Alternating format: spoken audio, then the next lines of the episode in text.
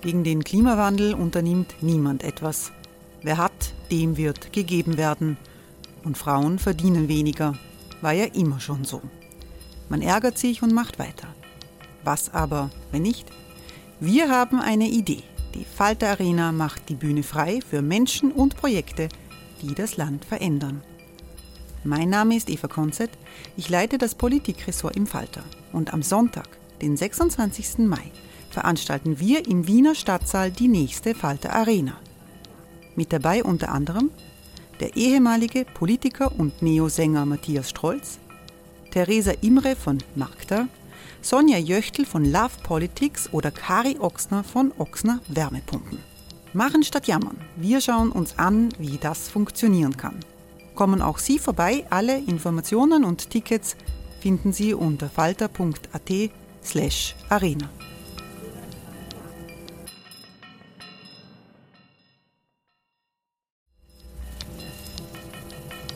slash arena. Falter-Podcasts werden durch Werbung unterstützt. Das hilft bei der Finanzierung unseres journalistischen Angebots. Hey, I'm Ryan Reynolds. At Mint Mobile, we like to do the opposite of what Big Wireless does. They charge you a lot, we charge you a little. So naturally, when they announced they'd be raising their prices due to inflation, we decided to deflate our prices due to not hating you. That's right. We're cutting the price of Mint Unlimited from $30 a month to just $15 a month. Give it a try at mintmobile.com slash switch. $45 upfront for three months plus taxes and fees. Promo rate for new customers for limited time. Unlimited more than 40 gigabytes per month. Slows. Full terms at mintmobile.com.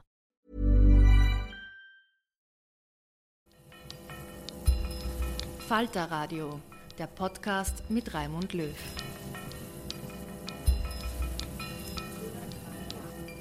Sehr herzlich willkommen, meine Damen und Herren, im Falterradio. In dieser Folge geht es um den Sexismus von Wladimir Putin und um die Frage, wie männlicher Chauvinismus in Russland die Kriegsstimmung befeuert. Die deutsche Russland-Expertin Sabine Fischer zeigt auf, wie tief verwurzelt patriarchale Vorstellungen in der russischen Gesellschaft sind. Der Aufbruch zur Frauenbefreiung, den es in der jungen Sowjetunion der 1920er Jahre gegeben hat und der mit dem Namen von Lenins Mitstreiterin Alexandra Kollontai verbunden ist, ist so gut wie vergessen. Putin instrumentalisiert den Macho-Chauvinismus für seine Kriege und für den Weg zur Diktatur, argumentiert Sabine Fischer in einem neuen Buch mit dem Titel Die chauvinistische Bedrohung und im Gespräch mit Tessa Schischkowitz. Sie haben ja sowohl in den 90er Jahren als auch Anfang der 2000er dort auch gesehen, etwas, was mich zum Beispiel schockiert hat, als ich dort gelebt habe zu der Zeit, dass zum Beispiel Brotwerbungen nicht etwa für einen Leib Brot waren, sondern dazu immer eine praktisch unbekleidete Frau äh, den gewissermaßen den Mutterleib gleich mitgeliefert hat. Also es waren unglaublich sexistische Werbungen, die uns eigentlich geohrfeigt haben auf der Straße im Zentrum von Moskau. Haben Sie das so empfunden? Ja, klar. Also ich finde, man muss immer ein bisschen vorsichtig sein. Also Sexualisierung des weiblichen Körpers und Ökonomisierung dieses sexualisierten weiblichen Körpers, das haben sie natürlich in allen Gesellschaften, ähm, in der Werbung etc.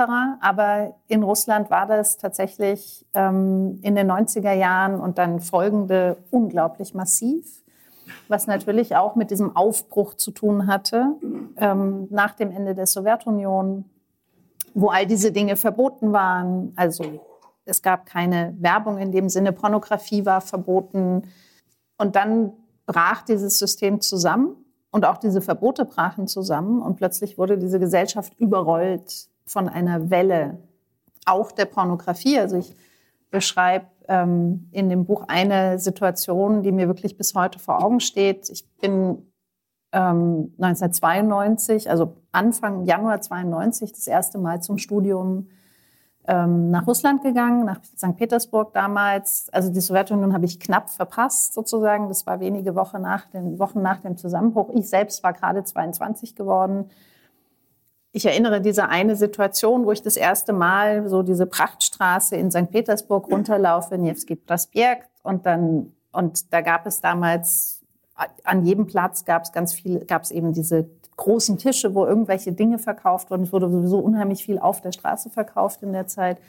Und dann war dieser riesige Tisch mit lauter wirklich so zerfledderten Pornografieheften der billigsten Art und um diesen Tisch herum eine riesige, nicht Menschentraube, sondern Männertraube. Und alle wollten an diese Hefte ran. Und es war einfach, es war so, es war einfach eine vollkommen offene Szene. Also, und das hat mich damals wirklich schockiert. Ja, das war, ich kam eben so aus meiner ich bin in, in der südwestdeutschen Provinz aufgewachsen, im Saarland. Und sowas war ich nicht gewohnt. Und diese Art von Beobachtung setzte sich dann natürlich fort. Ähm, also als Studierende habe ich natürlich nicht in irgendwelchen politischen Kreisen mich bewegt, sondern habe das eher aus der Entfernung beobachtet, aber dann natürlich mit dem Beginn meiner wissenschaftlichen Laufbahn. Und als ich dann auch eingestiegen bin in den 2000er Jahren in die Politikberatung und dann eben wirklich auch an politisch relevanteren Veranstaltungen, Konferenzen anfing teilzunehmen, sah ich mich mit einer fast vollständig männerdominierten, wirklich sehr, sehr chauvinistischen politischen Klasse, wenn Sie so wollen, ähm, konfrontiert. Und das war schon schwierig, so als junge Frau vor allen Dingen, ähm, damit umzugehen und auch mit, den, mit der Ausgrenzung umzugehen, die damit automatisch einherging. Denn ähm, ich mir waren ganz viele Zugänge einfach von vornherein nicht möglich. Ja, ich bin nicht reingelassen worden, sozusagen, und musste dann sozusagen von außerhalb die, die, inneren Kreise beobachten und mir meine Informationen, meine Daten, mein Verständnis ähm, auf eine andere Art zusammensuchen als viele westliche männliche Kollegen aus dem Westen, die einfach aufgrund ihres Geschlechts viel, viel schneller Zugang gefunden haben, ähm, als das bei mir der Fall war.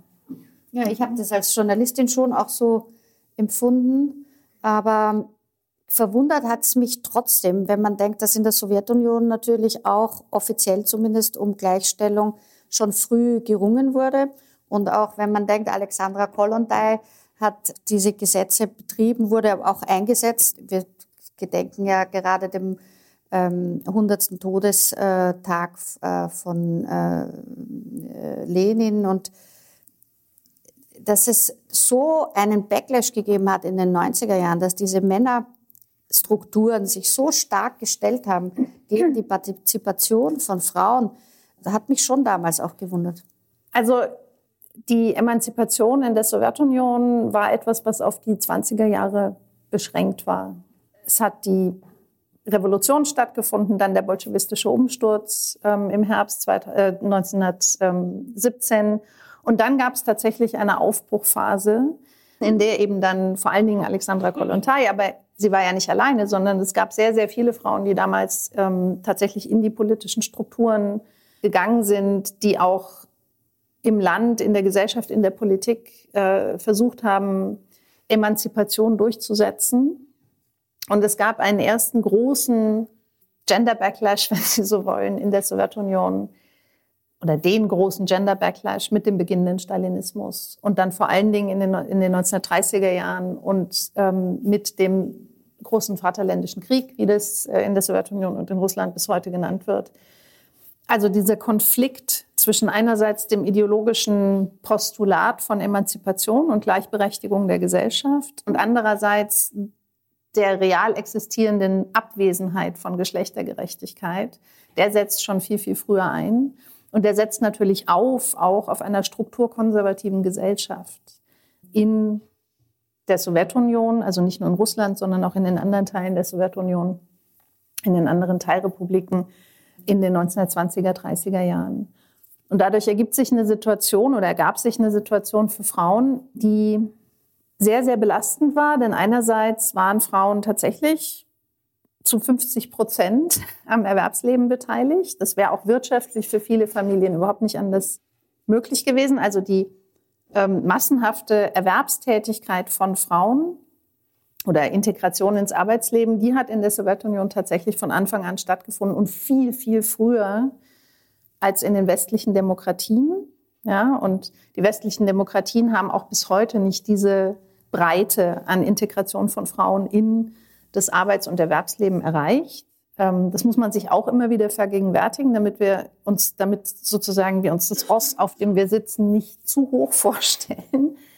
Also Sie haben diese 50-prozentige Integration ins, ähm, ins Arbeitsleben, also vollständig für die Frauen, 50 Prozent im Hinblick auf die Gesamtbevölkerung und gleichzeitig aber eben eine vollkommene Marginalisierung in den politischen Entscheidungsprozessen und eine Mehrfachbelastung, weil die private Arbeitsverteilung trotz der vollständigen Integration von Frauen ins Arbeitsleben sich eben nie verändert hat. Das heißt, in den Familien waren die Frauen für alles, was, ja, für alles, genau.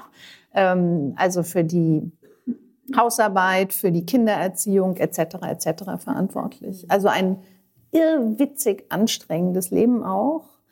Ähm, und das war ein weiterer Punkt, den ich ähm, in den 90er Jahren, also vor allen Dingen in dieser ersten Phase, in der ich ähm, in Petersburg gelebt habe und studiert habe, wahnsinnig massiv wahrgenommen habe, auch in vielen Gesprächen. Also ich kann mich an viele Gespräche erinnern, auch mit Frauen, die damals deutlich älter waren als ich, die irgendwie in ihren 30er Jahren waren oder so, und die mir dann sagten, ihr habt so gut im Westen, weil ihr könnt euch aussuchen, ob ihr das eine wollt oder das andere. Es war natürlich auch keine wirklich adäquate Reflexion der Situation von Frauen im Westen, aber das drückte irgendwie auch einen ganz starken Wunsch aus, aus dieser unglaublichen, aus diesem ökonomischen Druck auch auszubrechen ja, und, und irgendwie eine Wahl zu haben. Ne? Ja, auch aus, aus Berufen, die sie sich auch nicht aussuchen konnten teilweise. Und viele der Berufe, Frauen machen mussten, waren jetzt ja auch nicht irgendwie so erstrebenswert.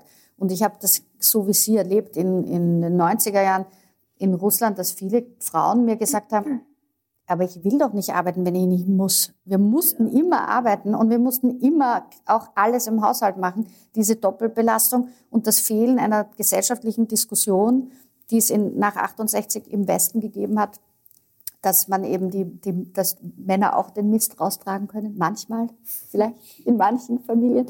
Das gab's halt in der, in dieser Hinsicht gar nicht, ne? Und das war wohl auch ein Grund dafür. Aber worauf Sie zu Beginn Ihres Buches sehr eingehen und was äh, auch sehr spannend ist, ist überhaupt die Entwicklung des Chauvinismusbegriffes. Ich nehme mal an, dass der Mann, auf den es zurückgeht, äh, Nicolas Chauvin, Ihr Buch nicht so gern gelesen hätte. Das kann ich nicht so richtig beurteilen, weil wir ja nicht mehr wissen, ob, ob der überhaupt existiert hat. Insofern, hm, also es ist tatsächlich, also ich, die Begriffswahl ist wirklich eine intuitive, weil ich einfach sehr, und das, das ist so ein Format, ne, so ein populäres Sachbuch gibt mir als Autorin natürlich auch die Möglichkeit, sowas intuitiv zu machen.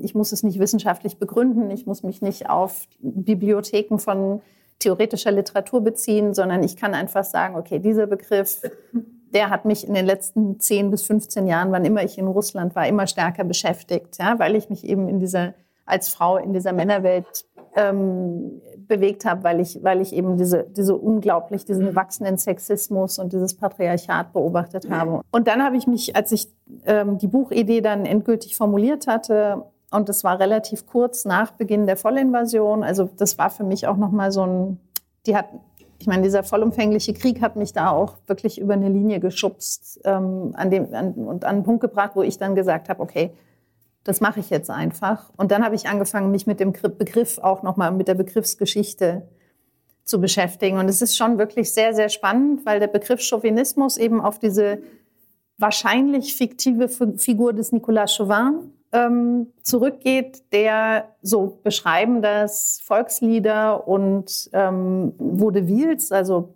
volkstümliche Theaterstücke, französische, der ein hyperpatriotischer Bauernsoldat in den napoleonischen Kriegen war, der dann angeblich ähm, an, nach vielfachen Verletzungen ähm, eben im Krieg auch gefallen ist. Und dieser Nicolas Chauvin, auch in den ganz frühen Beschreibungen, ähm, war eben zum einen hyperpatriotisch, nationalistisch ähm, in, diesen, in diesen Kriegen unterwegs und zum anderen war eben wirklich auch schon ein Macho. Also mit einem sehr ausgeprägten äh, Sexismus, sexistischer Haltung Frauen gegenüber ausgestattet. Und das, und das war für mich letztendlich gefundenes Fressen, weil das ja genau der Zusammenhang war, den ich auch darstellen wollte.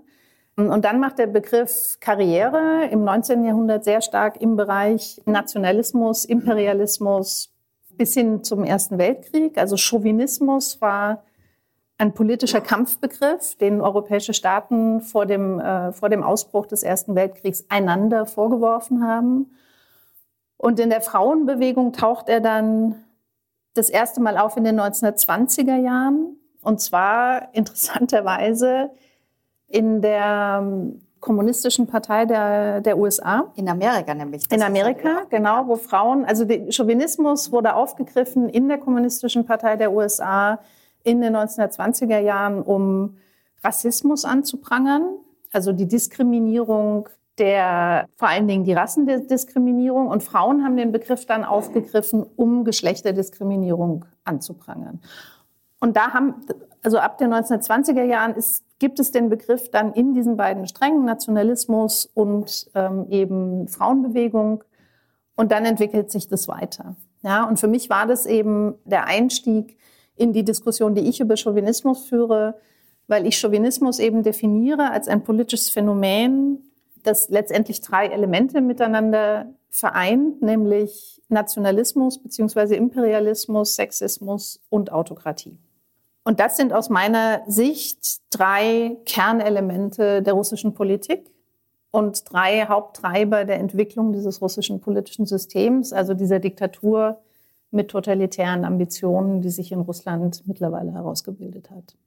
Wobei Sie ja noch ein paar Adjektive dazu stellen zu diesen drei Elementen, dass der Nationalismus, den wir ja auch anderswo sehen, in dem Falle Russlands sich jetzt oder im Falle Putins zu einem besonders aggressiven Nationalismus auch entwickelt hat. Das ist nicht unbedingt bei allen der Fall. Sie zitieren auch eine russische Frauenrechtlerin, Aljona Popova, die in einem Interview gesagt hat, unsere Staatsmacht verhält sich wie ein Schläger in seiner Familie. Das kann ich gut verstehen, dass Sie dieses Zitat gewählt haben, weil man daran in jeder Hinsicht, was diesen Krieg und was diese Politik betrifft, denken muss.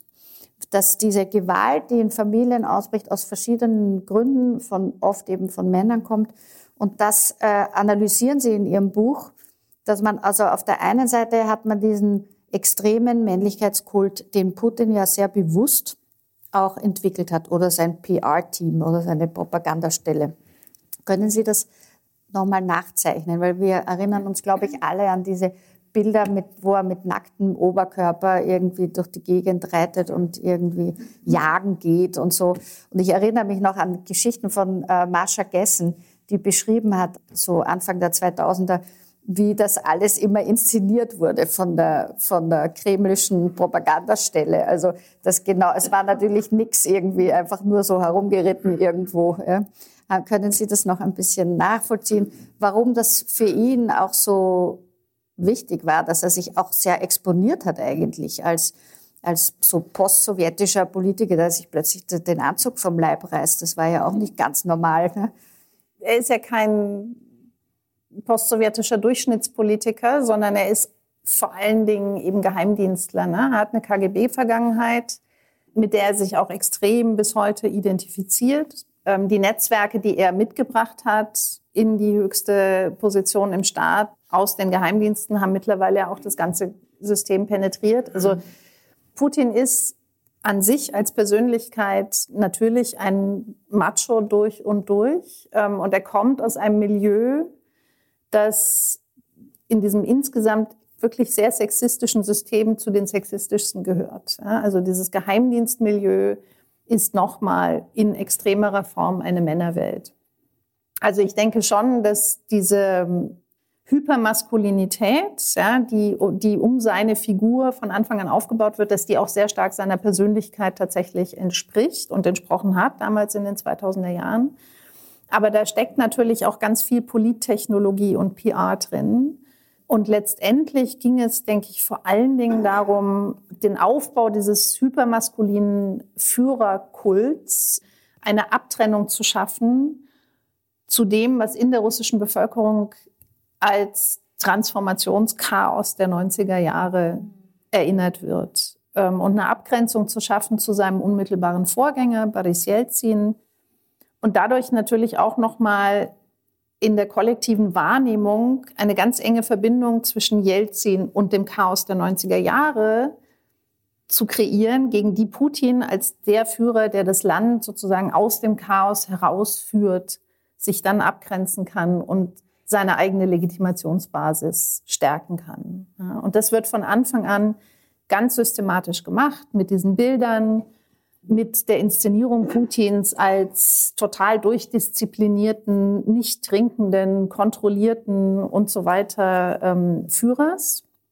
Und dann kann man sich die Bilder eben auch nochmal anschauen. Er auf dem Pferd und er beim Tigerstreicheln und er beim Amphorenfischen und beim Judo-Kämpfen. Und das hat damals schon einen großen Eindruck gemacht. Und was ihm zu Hilfe kam in den 2000er Jahren, waren die gestiegenen Rohstoffpreise auf den internationalen Märkten. Also es hat damals auch eine positive wirtschaftliche Entwicklung in Russland sta äh, stattgefunden, von der nicht das in der Bevölkerung, in der Gesellschaft ankam, was hätte ankommen können, weil natürlich dieses System auch und die Führungsriege durch und durch korrupt sind. Also es sind sehr, sehr viele äh, der Einkünfte, die damals gemacht worden sind, sind abgeschöpft worden und in der Elite umverteilt worden. Aber es gab trotzdem einen ökonomischen Trickle-Down-Effekt, wenn Sie so wollen, der zu einer Anhebung des allgemeinen Lebensstandards geführt hat. Und das hat einen riesigen Eindruck gemacht auf die Menschen. Also das ist so die Kombination, aus der sich die Legitimationsbasis Putins in den 2000er Jahren zusammensetzt. Und Sie können bis heute, wenn Sie sich seine Reden anschauen, finden Sie immer wieder Bezüge auf die 90er Jahre, auf das Chaos der 90er Jahre, in das man auf gar keinen Fall zurückfallen darf, weshalb es starke Führung braucht, weshalb jede Form von Verrätertum bekämpft werden muss und so weiter und so fort. Hey, I'm Ryan Reynolds. At Mint Mobile, we like to do the opposite of what Big Wireless does. They charge you a lot, we charge you a little. So naturally, when they announced they'd be raising their prices due to inflation, we decided to deflate our prices due to not hating you. That's right. We're cutting the price of Mint Unlimited from $30 a month to just $15 a month. Give it a try at mintmobile.com slash switch. $45 upfront for three months plus taxes and fees. Promo for new customers for limited time. Unlimited more than 40 gigabytes per month. Slows. Full terms at mintmobile.com. Es hat natürlich auch dieses Männerbündlerische, auch die Raffgier und Korruption auch gewissermaßen wohl begünstigt. Also wenn man in einem, so wie Putin mit einem kleinen Kreis von Siloviki, also von Menschen, Männern, die in den Machtministerien, in den Sicherheitsstrukturen gearbeitet haben, von, seit Jahrzehnten befreundet war und die gleichzeitig sozusagen vermischt oder auch selber zu den Oligarchen des putinistischen Systems wurden.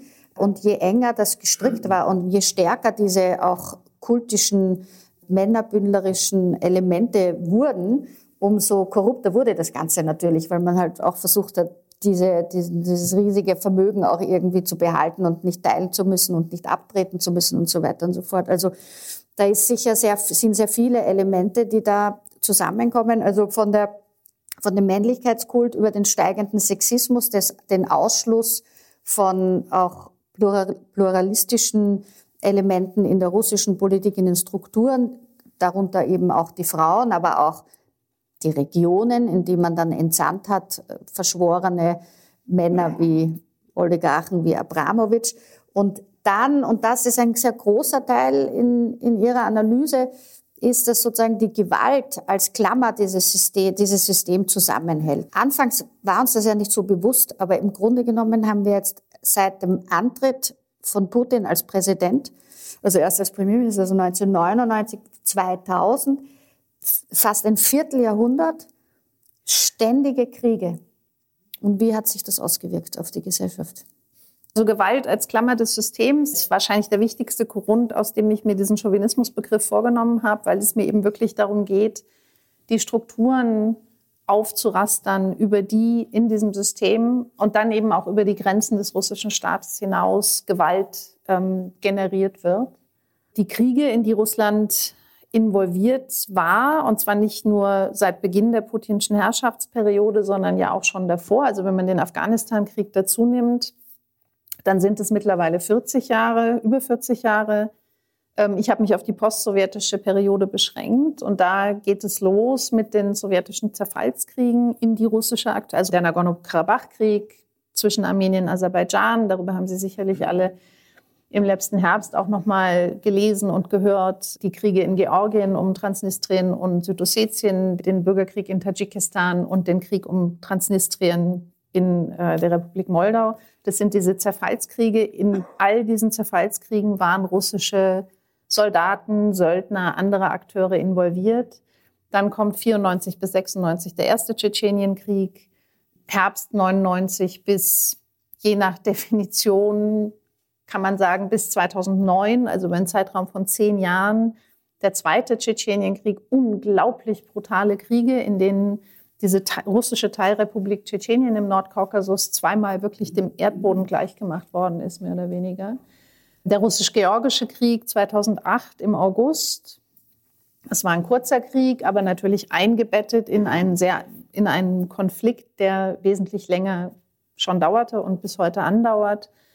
Dann ab 2014 der Krieg gegen die Ukraine, 2015 Syrien, 2022 die Vollinvasion in die Ukraine.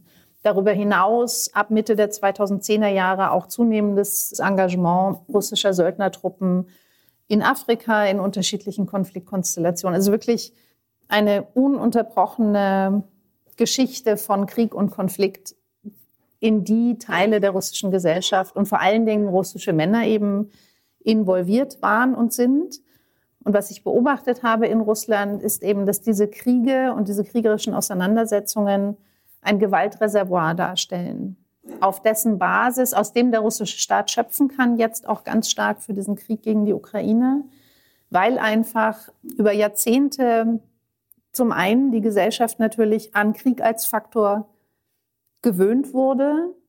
Und wir sehen auch jetzt, wie in der russischen Gesellschaft so eine Normalisierung dieses Krieges auch stattfindet. Und zum anderen Hunderttausende von Männern mit diesen Kriegen in Berührung gekommen sind. Und das zweite große Gewaltreservoir, ähm, das vielleicht sogar noch größer ist als die Kriege, das ist das russische Lagersystem, das in sich eine unglaublich brutale Gewaltordnung ist, mit der eben auch eine wahnsinnig große Anzahl von Männern irgendwann im Laufe ihres Lebens in Berührung kommen. Und viele dieser Männer geraten in diesen Gewaltzyklus und finden aus diesem Gewaltzyklus nicht mehr hinaus. Und das sind Reservoire, aus denen dieser Staat schöpfen kann in einer diktatorischen Situation, wo Widerstand gegen Krieg, gegen den Krieg jetzt existenziell gefährdend und für viele Menschen nicht mehr möglich ist und wo einfach aus diesen Reservoirs geschöpft wird und der Krieg in der Ukraine weitergeführt wird.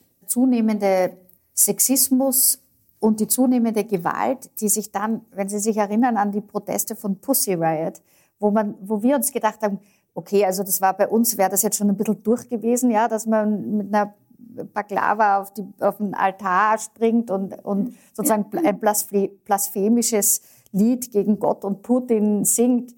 Und dafür sind die zwei Jahre ins Gefängnis gegangen damals. Ja, also das war schon so ein Anzeichen auch dafür, dass das eine völlige, auch absichtliche Brutalisierung dieser Frauen und ihres Anspruchs auch einfach ein anderes äh, gesellschaftliches Modell fort, so einen Umgang auch mit, auch einen, auch äh, noch mit gewissem Humor versehenen Umgang mit den politischen Verhältnissen hat. Und es wurde einfach kalt abgeschmettert. Und nur dank äh, Olympischer Spiele, die sind die wieder freigekommen, so wie auch Radakowski damals. Also das waren noch so Spiele eigentlich, die das System Putin einfach sehr kalt abgeschmettert hat, um auch den Frauen sozusagen zu zeigen, wo ihr Platz ist letztlich. Pussy Riot, dieser Auftritt in der, in der Christus-Erlöser-Kathedrale, in, Auftritt oder die Flash-Performance von Pussy Riot, das findet ja genau an der Schwelle statt, an der das Regime übertritt in diese extrem traditionalistische, ideologisch konservative Phase. Das ist, hat 2011, 12 stattgefunden, als die Präsidentschaft Dimitri Medvedevs zu Ende ging und dann klar wurde, Putin kehrt in den Kreml zurück. Ähm, und dann wurden die Duma-Wahlen gefälscht im, im Dezember 2011 und es kam zu Massenprotesten in russischen Städten. Und das hat einen großen Schock ausgelöst. Ähm, also jede Form von Demokratiebewegung, überhaupt gesellschaftlicher Bewegung, die nicht mehr kontrollierbar erscheint, löst in dieser politischen Elite Schocks aus. Ja, das war das erste Mal ganz plastisch zu beobachten 2003, 2004, als in Georgien und vor allen Dingen dann in der Ukraine die Menschen auf die Straßen gingen nach gefälschten Wahlen und eben für Demokratie eingetreten sind. Ähm, und dann passierte das in Russland selbst. Und an dem Punkt hat sich das Regime dann in diese extrem traditionalistische Richtung gedreht. Und der Sexismus, der natürlich vorher schon vorhanden war und sich an vielen Punkten Bahn gebrochen hat, der wird an dem Punkt dann und dann immer drastischer zum wirklich einem wesentlichen Teil der ideologischen Basis dieses äh, Regimes. Ja, und das kann man dann wirklich beobachten, wie das sich durchzieht in den letzten 13, 14 Jahren und wie das immer drastischer wird. Und dann gibt es so Punkte, die auch teilweise hier dann in den Medien angekommen sind, also zum Beispiel die Entkriminalisierung häuslicher Gewalt qua Gesetz 2017. Das heißt, seit 2017 sind Erstfälle häuslicher Gewalt, wenn sie nicht zu schwersten Verletzungen oder zum Tod führen, keine Straftat mehr, sondern lediglich eine Ordnungswidrigkeit. Also das sind wirklich extreme Ausformungen, die eben Teil dieses Herrschaftssystems sind und die eben auch Gewalt entgrenzen. Also ich finde dieses Beispiel mit der häuslichen Gewalt auch aus dieser feministischen Perspektive, die ich eben einnehme, ähm, wenn ich den Chauvinismusbegriff mir anschaue, unglaublich wichtig. Wir haben eben über die Gewaltreservoirs im Hinblick auf Kriege und das Lagersystem gesprochen, aber auch im privaten Bereich wird eben Gewalt entgrenzt. Ja, und dieser Staat tut das in einer total systematischen Art und Weise. Und dadurch entsteht ein Gewaltkontinuum, das sich zieht von der privaten über die gesellschaftliche auf die nationale politische und dann eben auch, wie wir jetzt sehen in diesem vollumfänglichen Krieg in der Ukraine, auf die internationale Ebene und sich Bahn bricht in einer solchen Gewaltexplosion. Also was ja da immer zitiert wird, ist dieser Satz, den er mit Macron ja gesagt hat in Richtung der Ukraine, ob es dir gefällt oder nicht, halte es aus, meine Schöne. Es gibt da sehr viele Referenzen zu russischen Popsongs von Rockbands, die halt, das ist schon auch etwas, was einen in der russischen Gesellschaft erschrecken kann. Also was auch an, also sie sind im Übrigen nicht nur auf die russische Popszene, äh, Rockszene begrenzt wenn wir uns überlegen, was an sich auf Bühnen gesungen wird an frauenfeindlichen Text, seit, seit Musik oder seit auch Kunst existiert, sind Vergewaltigungen zelebriert worden auch, ja.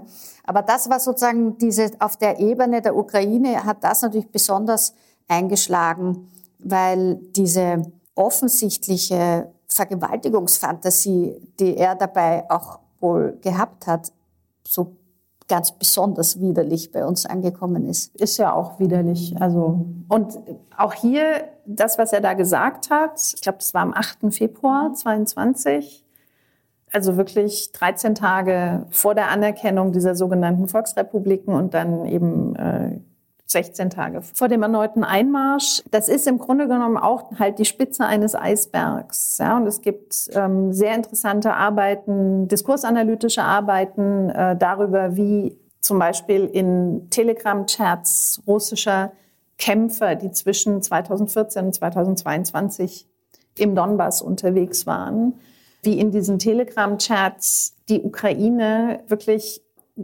zu einem Ver Vergewaltigungsopfer stilisiert wird, feminisiert wird, herabgewürdigt wird. Und wie dadurch ein Bild entsteht, in dem diese russischen Kämpfer eigentlich sich nur auf ihr Opfer stürzen und es penetrieren müssen, um eben die Herrschaft zu errichten, von der sie träumen. Ja, also Putin hat es natürlich in einer extrem prägnanten Situation gesagt, ähm, in dieser Pressekonferenz nach dieser langen Unterredung mit Macron, in dieser Phase, wo nicht nur Macron, sondern auch andere westliche Regierungschefs und, und Olaf Scholz äh, war auch kurz danach in Moskau, wo diese, wo es noch Versuche gab, diesen Konflikt irgendwie mit diplomatischen Mitteln zu lösen. Also das war sehr prägnant, prägnant aber es steht für eine wesentlich breitere Wahrnehmung der Ukraine eben als der unterlegenen Seite, die man ähm, der eigenen Macht in jeder Hinsicht unterwerfen kann, was ja ein wahnsinniger Trugschluss war. Ja, also das ist für mich auch immer wieder faszinierend gewesen, jetzt nicht erst 2022, sondern in wahnsinnig vielen Gesprächen zwischen 2014 und dann dem, dem Beginn der vollumfänglichen Invasion, weil ich ja auch viel in der Ukraine war. Ich habe seit den 2000er Jahren auch immer wieder zur Ukraine gearbeitet, ähm, habe die politischen Entwicklungen da beobachtet und ich habe versucht, meinen russischen Kollegen, also ich sage ganz bewusst Kollegen, zu erklären, dass sie nicht verstehen, was in diesem Land passiert. Und die haben mir nicht zugehört.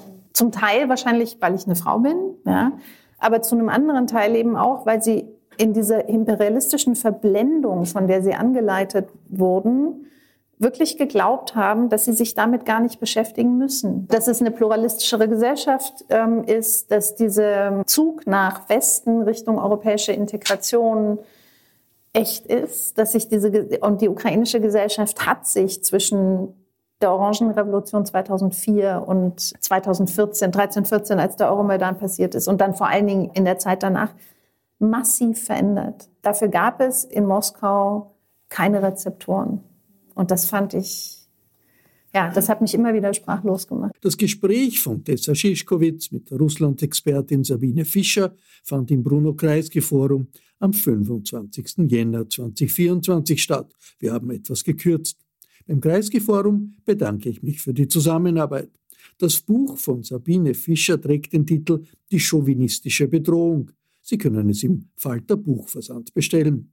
Ich verabschiede mich von allen, die uns auf UKW hören. Aktuelle Analysen zur russischen Entwicklung können Sie regelmäßig im Falter lesen. Ein Abonnement ist eine gute Idee. Alle Informationen gibt es im Internet unter der Adresse abo.falter.at. Ursula Winterauer hat die Signation gestaltet, Philipp Dietrich und Miriam Hübel betreuen die Audiotechnik im Falter. Ich verabschiede mich bis zur nächsten Folge.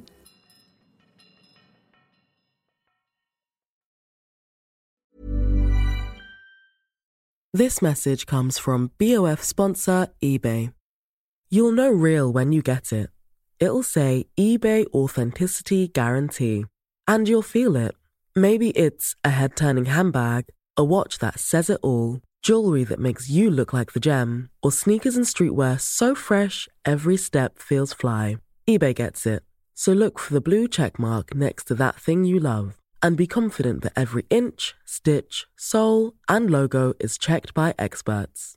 With eBay Authenticity Guarantee, you can trust that feeling of real is always in reach.